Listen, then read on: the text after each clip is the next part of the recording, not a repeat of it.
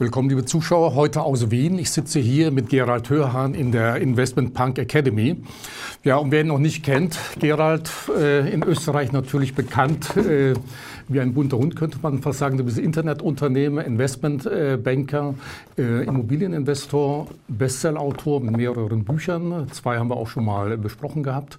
Und ja, Multimillionär darf man auch ganz offen sagen. Wir sprechen heute über Geld, über das Geheimnis deines Erfolges, wie man ein Vermögen macht. Und für den Einstieg ist mir ein Zitat untergekommen von Oscar Wilde. Der hat mal gesagt, als ich jung war, glaubte ich, Geld sei das Wichtigste im Leben. Jetzt, wo ich ein bisschen älter bin, weiß ich, dass es das Wichtigste ist. Würdest du ihm zustimmen? Im Großen und Ganzen ja. Also ich sage mal so, es gibt ein altes Sprichwort, hört die Kohle auf zu fließen, hört die Musik zum Spielen auf. Das Einzige, wo ich schon sagen würde, also Gesundheit kann man sich nicht immer durch Geld erkaufen, auch wenn das immer leichter wird und vor allem auch eine klare Korrelation gibt zwischen wenn man es mal Gesundheit und Lebenserwartung und Einkommen. Aber wenn man krank ist, ist man trotzdem krank. Da hilft auch oft das Geld nicht. Das kann höchstens die Lebensqualität schon erhöhen. Und ich sage mal so, emotionale Themen wie Liebe und Freundschaft kann man sich mit Geld auch nicht erkaufen. Ähm, an sich hatte ich mir auch einen anderen äh, Obertitel für unsere Sendung heute überlegt, äh, Gerald, denn du hast auch ein Buch geschrieben über Vermögen, wie man Anlagen macht, warum die Mittelschicht schuftet und warum Menschen wie du reich werden. Da gibt es eine ganze Reihe von Thesen und ich habe mir mal ein paar markante herausgesucht. Du sagst unter anderem, das globale ökonomische System war niemals für eine große Mittelschicht ausgelegt. Es wird wenige geben, die viel haben und viele, die nichts haben. Letztes Jahr geisterte mal so eine Zahl durch die Medien. Es soll etwa 60 Menschen geben, die mehr als die Hälfte oder die mehr besitzen als die Hälfte der Menschheit. Ja, ob das wirklich so ist, sei mal dahingestellt. Und wenn man dann zu denen gehören will, die viel haben, muss man sich gegen das System stellen. Wer reich werden will, muss bereit sein, ein Punk so ist es. zu sein. Und auch was sehr markant ist, der Traum vom Eigenheim, etwas für Verlierer, sagst du. Denn das System definiert ein, den Kauf eines Eigenheims als euer höchstes wirtschaftliches Ziel und damit verhindert es, dass zu viele von euch nach oben kommen. Ja, und zum Schluss vielleicht noch eine Aussage. Ähm, ihr lernt nicht fürs Leben, in Wirklichkeit lernt ihr für das Hamsterrad. Ja, und äh, in dem Buch Punk Investment möchte ich noch einen Satz zitieren, der dich, glaube ich, sehr gut beschreibt. Mal gucken, ob der immer noch gültig ist. Du sagst unter anderem, ich tue all die Dinge, von denen die meisten noch nicht mal wagen zu träumen, geschweige denn es eingestehen. Ich wohne an den feinsten Adressen von Frankfurt und Wien, besitze mehrere Luxusautos, ich esse in den besten Restaurants, tanze in den angesagtesten Clubs und lerne die tollsten Frauen kennen. Klingt das nicht ein bisschen sehr exzentrisch? Äh, so so. Und wo man wirklich sagt, okay, das ist so ein Abzocker und Moral spielt da keine Rolle? Ich bin sogar jemand, der sparsam ist. Ich bin nicht jemand, der das Geld verblasst. Aber natürlich, wenn man hart arbeitet und wenn man sorgsam wirtschaftet, kann man sich auch einen schönen Lebensstil leisten. Und das tue ich auch. Also es ist tatsächlich so, dass ich zwei Sekretärinnen, ein äh, Loftbüro am Stephansplatz, ich habe zentrale Wohnungen, ich fahre schön auf Urlaub, fliege Langstrecke Business Class, gehe jeden Tag sehr gut essen. Also ja, das tue ich alles. Urlaube sind auch nicht gerade, ich, meine, ich bin nicht jemand, der es hinausschmeißt, aber ich lebe schon sehr gut. Ja. Was bedeutet denn für dich persönlich Erfolg? Was bedeutet für dich erfolgreich? Erfolgreich heißt das Erreichen seiner Ziele, die man sich gesteckt hat. Und natürlich sollten die Ziele nicht zu so sehr mittelmäßig sein, weil sonst wäre es langweilig. Also vielleicht könnte man so definieren, das Erreichen von persönlichen, ambitionierten Zielen. Das kann für einen sein, dass er Nobelpreis gewinnt oder Universitätsprofessor wird. Das kann für jemand anderen sein, dass er in der Wissenschaft äh, und Forschung irgendwas anderes erfolgreich erzielt. Das kann für einen Designer sein, dass er das beste Design erzielt. Das kann für einen Investmentbanker sein, dass er viel Geld erzielt. Ja, das kann für einen Arzt sein, dass er möglichst viele Menschen heilt. Das kann für einen Pfarrer sein, dass er möglichst viele Menschen bekehrt ja. oder charakterlich verbessert. Das kann für jemanden ein Mitarbeiter der karitativen Organisation sein, dass er möglichst eben so und so viele Wasserquellen baut oder so, so viele Schulen baut. Das ist ganz verschieden. Aber es muss ambitioniert sein und es muss das sein, was man haben will. Und das ist das, was die wenigsten Leute wissen. Weil wenn ich die meisten Leute frage, angenommen der Weihnachtsmann kommt und sagt, du hast drei Wünsche frei, was sind die denn? Und die meisten Leute wissen nicht, was sie im Leben wollen oder auch was sie nicht wollen. Und wenn es so unkonkret, ne, ich will reich, glücklich, gesund werden, aber der Weihnachtsmann, da steht Syntax-Error. Ja. Hm. Und sage ich, der Weihnachtsmann geht schon wieder, er hat keine Zeit, da muss noch viele andere Leute fragen. Und wenn man nicht weiß, was man will, was man nicht will, wo man hin will, dann wird man sich sehr schwer tun, erfolgreich in wo auch immer zu sein.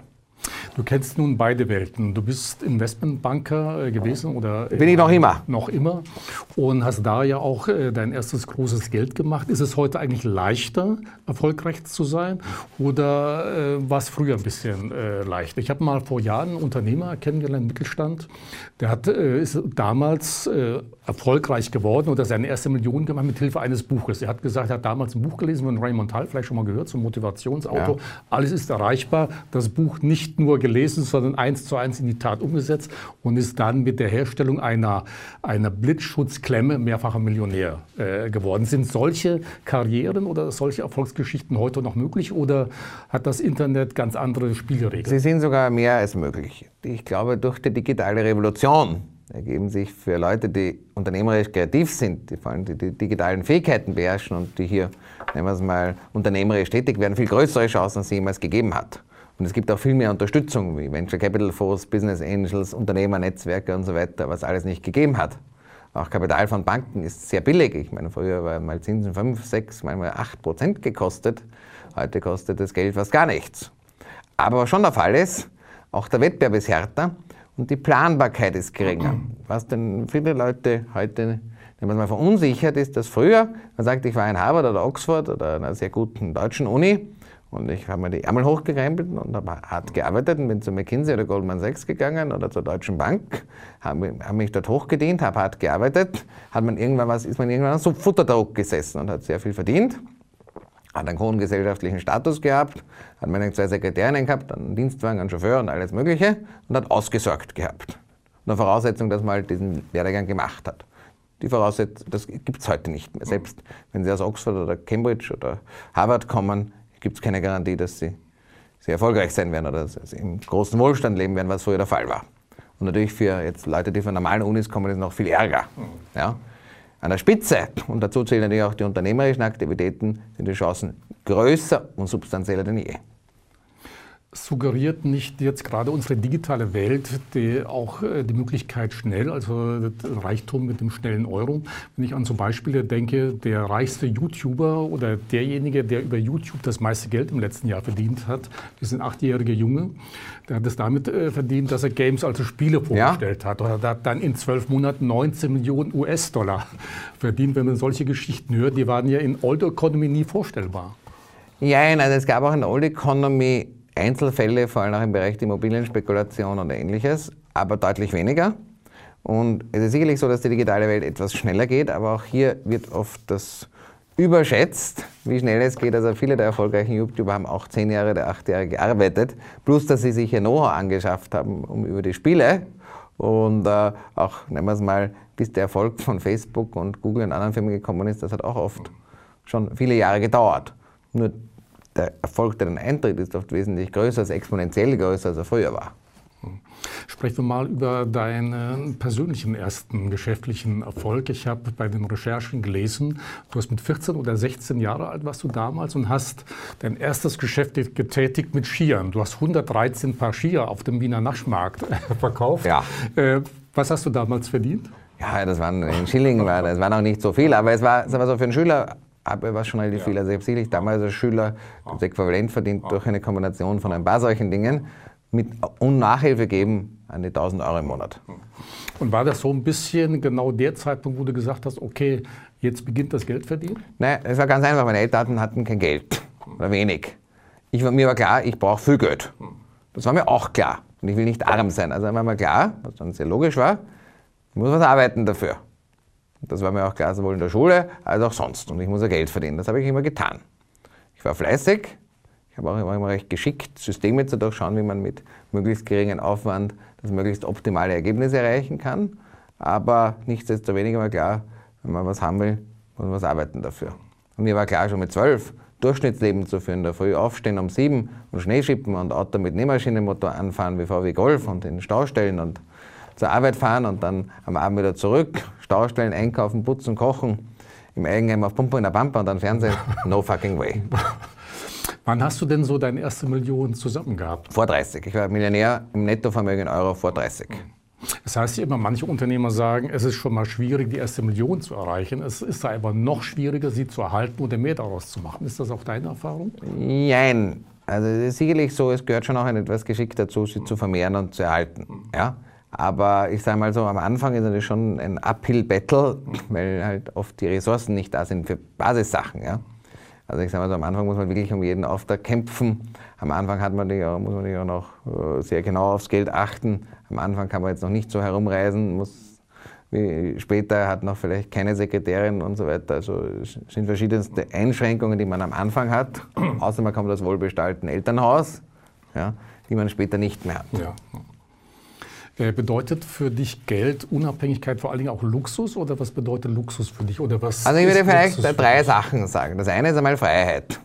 Wenn du jetzt Schulden hast, Eigenheim, Leasingauto, was der Durchschnittsbürger hat, und wenn du vom, vom Bankrott ein, zwei Monatsgeld entfernt bist, dann musst du deinem Chef in Arsch kriechen. Und wenn der Chef sagt, hupf jetzt drei Meter hoch und bedanke dich und sag, wie toll ich bin, obwohl ich in Wirklichkeit ein Volltrottel bin, dann musst du das sagen. Weil sonst hau dich raus und du kannst deine Schulden nicht zahlen, wirst deschuldiert und bist bankrott. So einfach ist die Übung.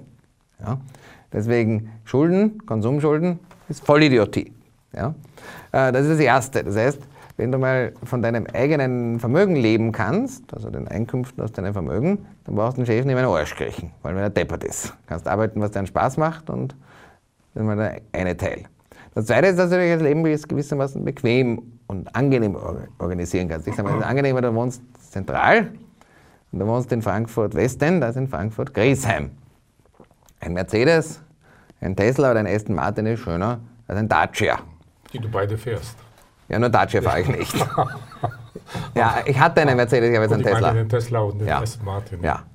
Und äh, ein, die First Class oder Business Class im Flieger ist angenehmer, vor allem auch übers die Economy Class. Und so kann man das weiterführen. Ja. Das Beste, man kann zum Sternekoch essen gehen, also muss ich selbst die Mikrowelle zubereiten. Ja. Also ich sage mal so, es hat viele Vorteile, dass man sich das Leben angenehmer gestalten kann. Ja. Wovon ich abrate, ist das zu verschwenden. Viele Leute haben eine Tendenz, dass sie ihren Lebensstandard mit ihrem Einkommen immer steigen und wenn sie zu viel Geld haben, das rausschmeißen und verschwenden für Villen, Paläste, Fußballpräsidentschaften, neue Autos, ja, äh, nehmen wir es mal üppiges äh, Privat- und Sexleben mit Freundin und Zweitfreundin und allen möglichen anderen Dummheiten und Clubbesuchen und Sauforgien. Ja, man kann schon gut leben, man muss trotzdem, das Geld ist hart erarbeitet und man sollte das nicht verblasen, sonst ist es schneller wieder weg, als man es verdient hat. Und das Dritte, was das Geld dann tut, ist, dass man halt die Freiheit hat, seine Zeit dafür zu nutzen, worauf man Lust hat und was einem interessiert und motiviert. Und ich würde auch jeden raten, das eben nicht nur für Verschwendung und Ausgeben zu benutzen, sondern sich tatsächlich eine Tätigkeit zu suchen, die einer Freude macht und die, wo man sich selbst verwirklicht. Das ist Maslow 6. Und da bin ich schon seit einigen Jahren. Ähm, du sagst oder welche Kardinalfehler macht denn dann die sogenannte Mittelschicht? Du sagst, die schuftet und andere Menschen wie du werden eben reich äh, dabei. Also was, ist, was wird da so verkehrt gemacht? Der Grund, wieso die meisten Menschen schuften und weniger reich werden, fasse ich immer zusammen mit den sieben Finanzirrtümern der Mittelschicht. Und ich, fass, ich will jetzt mal kurz erzählen, was ja. sie sind. Das eine ist mal das Eigenheim auf Pump in der Pampa, also das Eigenheim auf Schulden am Land. Wirtschaft, ja die meisten träumen. Ja, wirtschaftliche, vollkommene Dummheiten. Eigenheim sollte man mieten und Immobilien als Geldanlage kaufen. Das hat sowohl steuerliche Gründe, das hat Renditegründe, das hat äh, wirtschaftliche Gründe. Beispielsweise, dass ein Eigenheim, wenn man das Dach repariert, das aus nachversteuerten Einkommen bezahlt, während das Anleger aus unversteuerten. Ja, das ist der erste Punkt. Das ja. Eigenheim auf Pumpe der Pampa. Der zweite ist jede Form von Konsumschulden. Kann man wie ein Drogen nehmen. Am Anfang lustig, am Ende letal. Investieren ohne eine Ahnung zu haben. Die meisten Leute beschäftigen sich mit gar viel und Yin Yang und Mindset und allen möglichen, aber beim Investieren haben sie keine Ahnung und dann werden sie gerupft wie ein Huhn und geschoren wie ein Schaf. Die meisten Leute glauben, ein Angestelltenjob ist sicher, ein Unternehmertum ist unsicher. Auch ein Angestelltenjob ist riskant, weil man eine einzige Einnahmequelle hat. Und wenn man das noch mit Konsumschulden garniert, ist es sogar sehr riskant. Ich würde sagen, die riskanteste Lebensdisposition, die man führen kann. Der fünfte Finanzirrtum, die Scheidung, ist schlimmer als eine kommunistische oder Linksregierung in Berlin. Sie kostet mehr, nämlich die Hälfte des Vermögens plus Alimente. Hat man dann noch ein Eigenheim auf Schulden, kann es sein, dass man die Schulden zahlt und gar nicht mehr im Eigenheim wohnen darf. Der sechste Finanzirrtum ist das Unverständnis für die digitale Ökonomie. Leute, die das nicht verstehen, werden wirtschaftlich unter die Räder kommen und auch gesellschaftlich Leute, die es verstehen, werden viel Geld verdienen.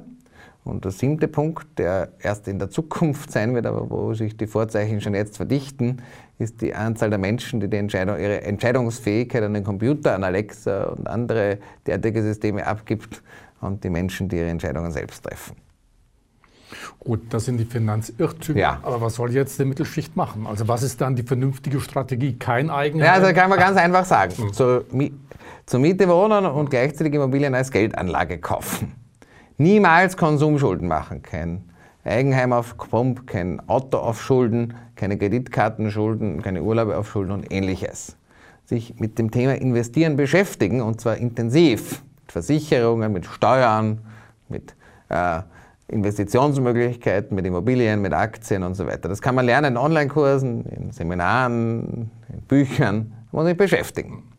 Das vierte Thema ist, äh, zumindest nicht zu glauben, Angestelltenjob ist sicher, sondern womöglich auch eine unternehmerische äh, Sache ins Auge fassen. Ist nicht für jeden, aber ist möglich und man kann auch beides kombinieren. Beispielsweise, man ist angestellt bei Post und Bahn, hat die Genehmigung des Arbeitgebers, um eine Nebentätigkeit zu machen und dann nebenbei kann man ein Zusatzeinkommen produzieren oder, Zusatz oder sein eigenes Business aufbauen.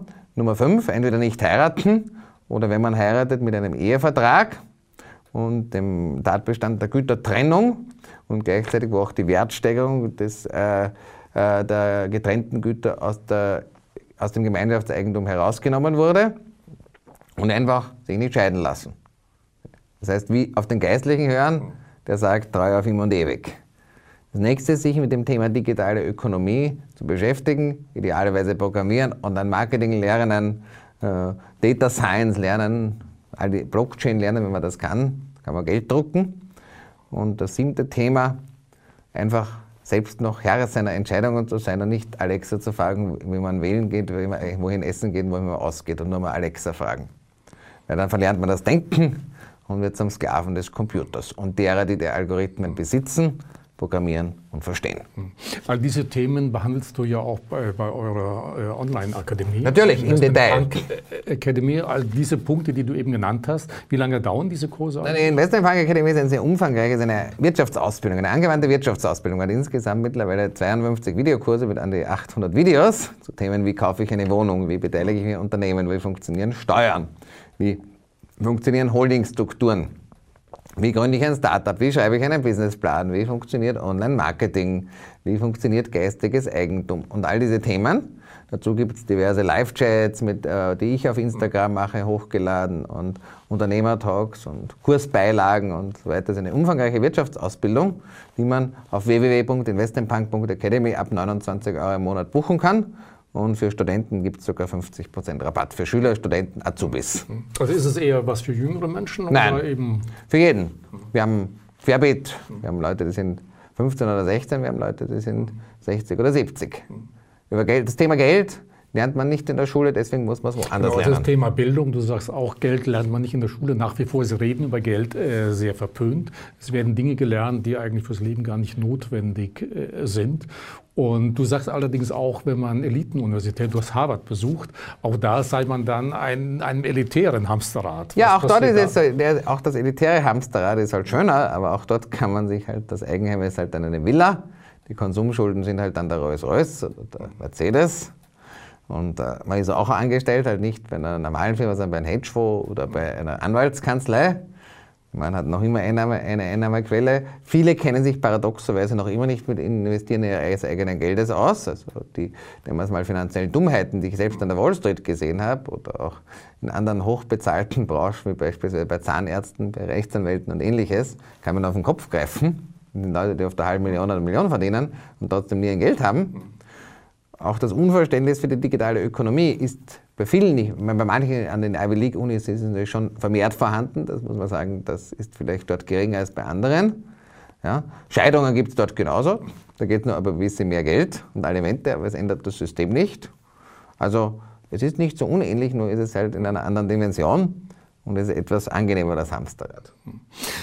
Wie früh sollte man denn anfangen, als junger Mensch ein kleines Vermögen aufzubauen? Mit 14, 15?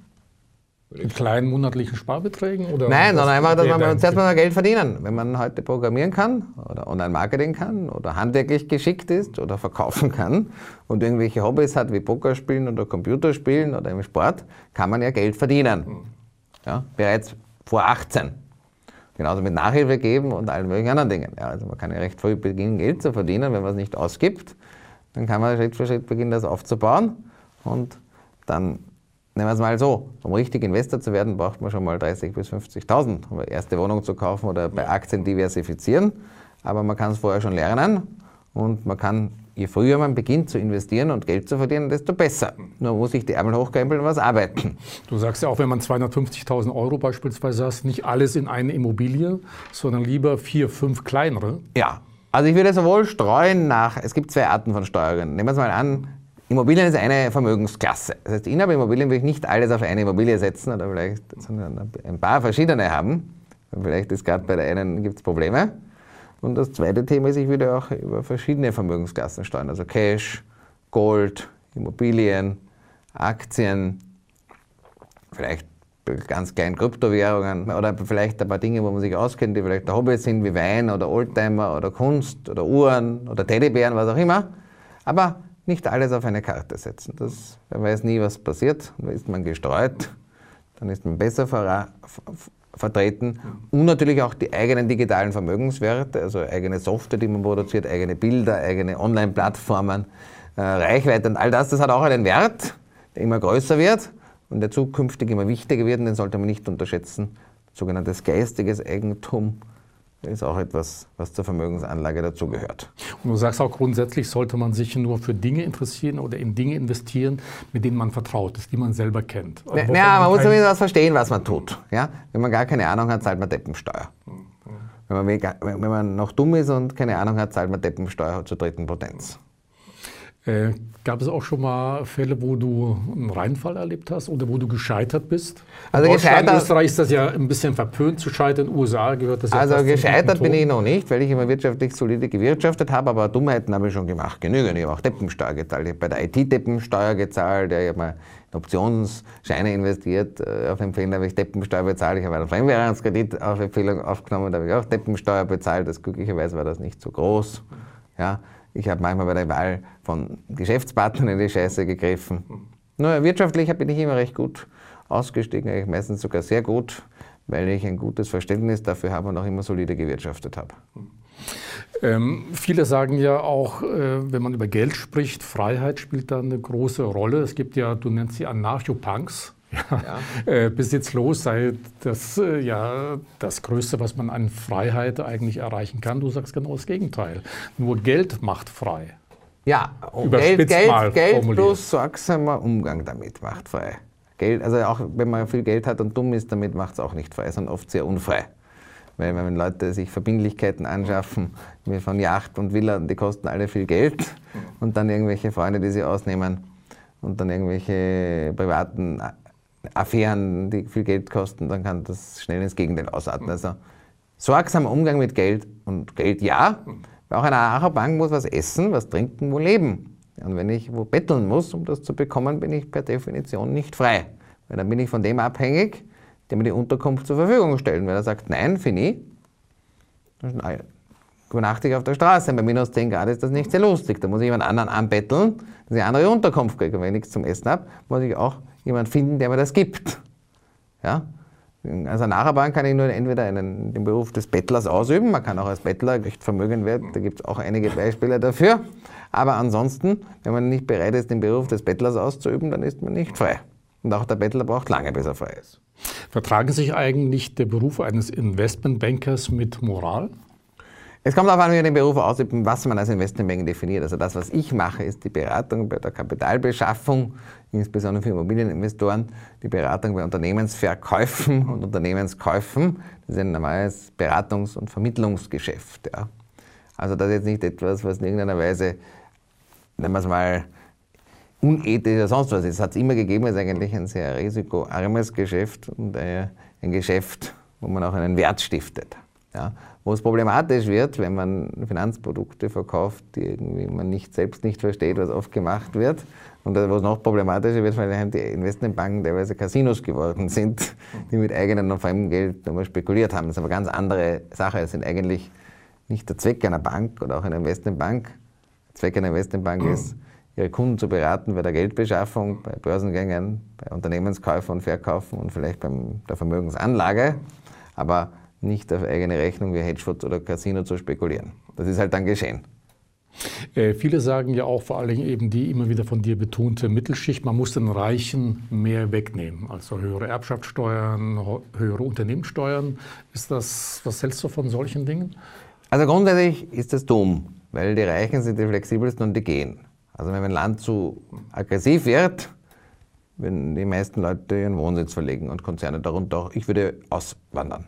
Das wäre ein, also ein klarer Grund, die Steuerlast ist zu hoch, das Land zu verlassen. Also das würde, würde ich sofort durchziehen, am nächsten Tag. Da gibt es keine äh, viel, viel Spielraum. Ja?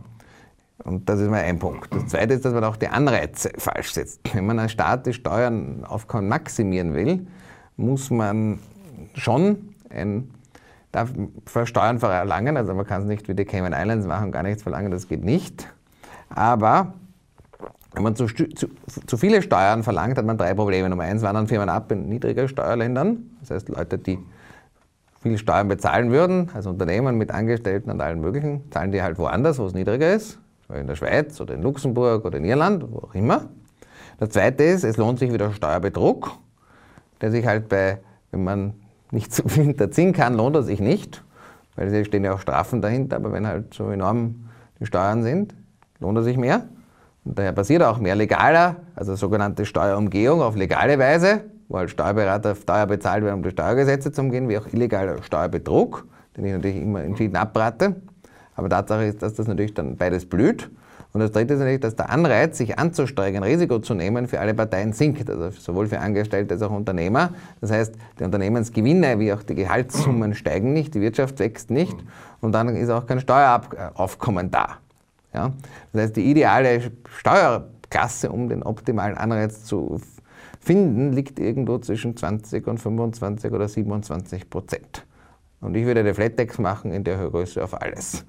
Die einzige Ausnahme, wo, ich, wo man immer diskutieren kann, ist die Erbschaftssteuer, weil die, die, jemand, der geerbt hat, hat eigentlich nichts dafür getan.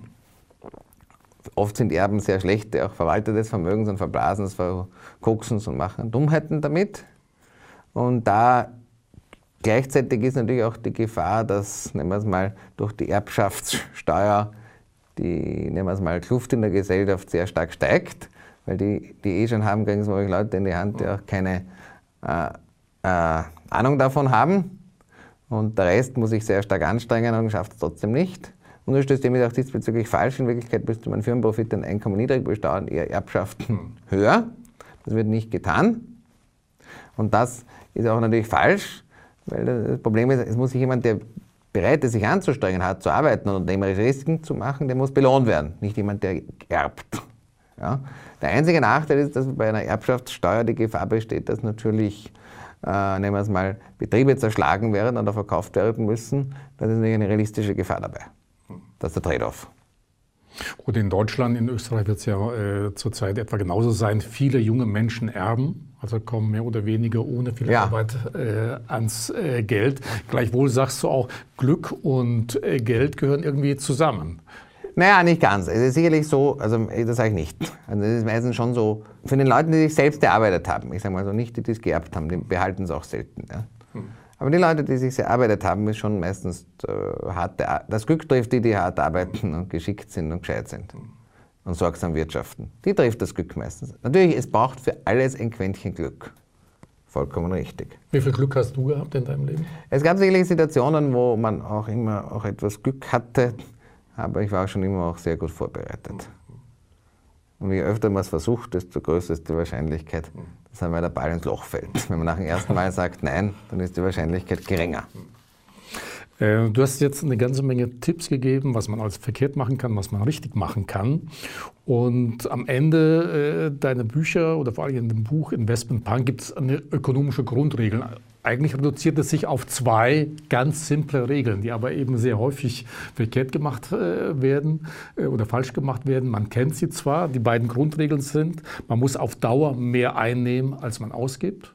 Und wenn man Schulden hat, zurückzahlen und nicht wieder neue Schulden aufnehmen, um die ist es wirklich so simpel. Es ist simpel, aber unsere Staaten halten sich nicht daran, die meisten Leute halten sich nicht daran und dann deswegen lebt man halt im Hamsterrad der Schulden und ist halt abhängig vom System. Ja? Aber eine ganz einfache Regel. Wenn ich jetzt sage, ich habe einen Topf, ja, und da ist was Essen drin und ich nehme dauer, esse dauernd mehr, als ich hineingebe, dann ist irgendwann leer. Man kann auch den Topf verpfänden und verkaufen. Aber irgendwann ist viel Schluss. Und wenn man nicht sorgsam wirtschaftet, kommt für viele Leute halt irgendwann das Desaster. Und das kommt oft erst in relativ hohen Alter, wo dann die Chancen, das in Ordnung zu bringen, gering sind, wo halt dann Altersarmut, Depression, Krankheit und der Tod naht. Hast du vor irgendwas Angst, weil wir gerade über Tod sprechen? Sagen wir so, Angst ist jetzt über das falsche Wort, ja, aber ich habe natürlich noch vor, lang zu leben und viel zu tun. Ich bin hungrig. noch zwei persönliche Fragen zum Schluss. Zum einen, was treibt dich noch an? Was motiviert dich eigentlich? Du ja, sportlicher Ehrgeiz, sportlicher Ehrgeiz und Freude. Aber nicht auf der Autobahn mit dem Auto, sondern anderen sportlichen Ehrgeiz. Ja, ich meine, das habe ich schon. Und der Tesla hat mich sogar meine Schnellfahrstrafen reduziert. Sagen wir so. Aber sonst bin ich recht, recht schnell, ja. ja. Aber was treibt dich tatsächlich? Ja, ich meine, ich habe, ich sage mal so, sportlicher Ehrgeiz, Selbstverwirklichung, Dinge zu verändern, ein, ein Legacy zu hinterlassen und natürlich sicherlich vielleicht sich auch noch dann, wenn man das erreicht hat, ein paar Symbole des Supererfolgs kaufen zu können. Hast du dir spezielle Ziele für 2019? Ja, ich habe klare wirtschaftliche Ziele für 2019. Also auch, auch langfristig habe ich klare Ziele, sowohl wirtschaftlich als auch sonst. Gibt es auch private Ziele, wo du sagst, okay. Ja, es gäbe private Ziele, ja, aber da bin ich deutlich weniger konsequent erfolgreich in der Umsetzung. Bei mir war sicherlich der Fokus immer am Geschäft. Das hat immer erste Priorität gehabt. Deswegen bin ich dort auch erfolgreich und habe ein gutes Händchen. Privat hatte ich nie das Händchen. Das Einzige, ich liebe meinen Sohn, der jetzt dreieinhalb Jahre alt ist. Und da werde ich sicherlich das mein Bestes tun, dass aus ihm was wird und dass er auch zufrieden ist und ein glückliches Kind. Aber ansonsten privat hatte ich nie das Händchen. Im Übrigen gibt es auch ein paar private Geschichten in dem Buch Investment Punk. Also wer ein bisschen mehr privat auch über dich erfahren möchte, dem sein Ja, Golddiggers gibt es ja gar viele. Ja. Golddiggers gibt es ja gar viele. Die habe ich auch alle in allen ja. Formen erlebt. Aber die muss man halt genauso wie negative Menschen, Arschlöcher, Gauner, Fantasten, Spieler, Drogensüchtige, Alkis, Dumme und ähnliches sollte man halt aus seinem Umfeld verbannen. Letzte Frage, Gerald. Was ist denn das Wichtigste, was andere Menschen über Gerald Hörhan wissen sollten? Dass ich gescheit, erfolgreich und ehrlich bin. Und dass ich immer mein Bestes gegeben habe, was richtig Geiles zu machen und das auch von Erfolg gekrönt war. Ich habe zum Schluss äh, noch ein bisschen gesucht, ob ich einen Satz finde, der auch von dir stammen könnte, nämlich zum Thema Erfolg. Da bin ich fündig geworden. Ich weiß noch nicht mal, von wem der Satz ist. Den habe ich mal vor Jahren in einem Buch äh, gefunden und der Autor ist auch unbekannt, aber es gibt eine sehr schöne Definition und wie gesagt, das könnte sogar von dir äh, stammen. Und zwar lautet er, wenn ich Erfolg haben möchte, dann muss ich den Erfolg als einen Prozess verstehen, als eine Art zu leben, eine Art zu denken, eine Lebensstrategie. Das stimmt sicherlich. Also es ist sicherlich so, dass wenn man erfolgreich sein will, braucht man dafür gewisse Strategien. Und das sind vor allem Themen wie, dass man was arbeiten muss, dass man wirtschaftlich sorgsam agieren muss, dass man in der Lage sein muss, sich zu verkaufen, dass man äh, Dinge, die man sich vornimmt, umsetzt, ja, dass man Risiko richtig einschätzt, dass man sich laufend weiterbildet und eben auch Trends wie die, jetzt die Digitalisierung auch mitmacht und, und davon profitiert und sie nicht ignoriert, dass man kritikfähig bleibt. Das heißt nicht, dass man mal erfolgreich ist, dass man sagt, ich bin der große Größers und Gott ähnlich, die Leute haut es alle auf und ich kann fliegen, ich glaube, auch wenn man erfolgreich ist, muss man demütig sein und verstehen, dass andere in vielen Bereichen besser sind und last but not least, dass man ehrlich ist und dass man, was man sagt, auch hält. Ich glaube, wenn man sich an diese Regeln hält, das ist so die Basis für den Erfolg. Und es ist wurscht, ob wir in der digitalen Welt sind oder in der alten Welt, daran hat sich gar nicht so viel geändert. Es hat sich die Schnelligkeit geändert, die Wachstumsmöglichkeiten, die, das Potenzial nach oben, die der Wettbewerb, vieles hat sich geändert, aber die Grundregeln, genauso wie die Grundregeln der Mathematik und Wirtschaft, haben sich nicht geändert und die werden auch in 50 Jahren so noch sein. Und sie gelten in der digitalen Welt mehr denn je, nicht weniger denn je. Gerald, war ein gutes Schlusswort. Herzlichen Dank. In diesem Sinne, alles Gute. Dank. Danke dir. Ja, liebe Zuschauer, mehr Informationen zu Gerald Hörhan, vor allem zu unserem heutigen Thema, hier auch in dem Buch Investment Punk. Wenn ihr also wissen wollt, warum ihr eigentlich schuftet und wie man es anders machen kann, nämlich so wie Gerald Hörhan, dem empfehle ich das Buch und vielleicht sehen wir uns demnächst wieder hier beim DWC Digitale Wirtschaftsclub. Dankeschön.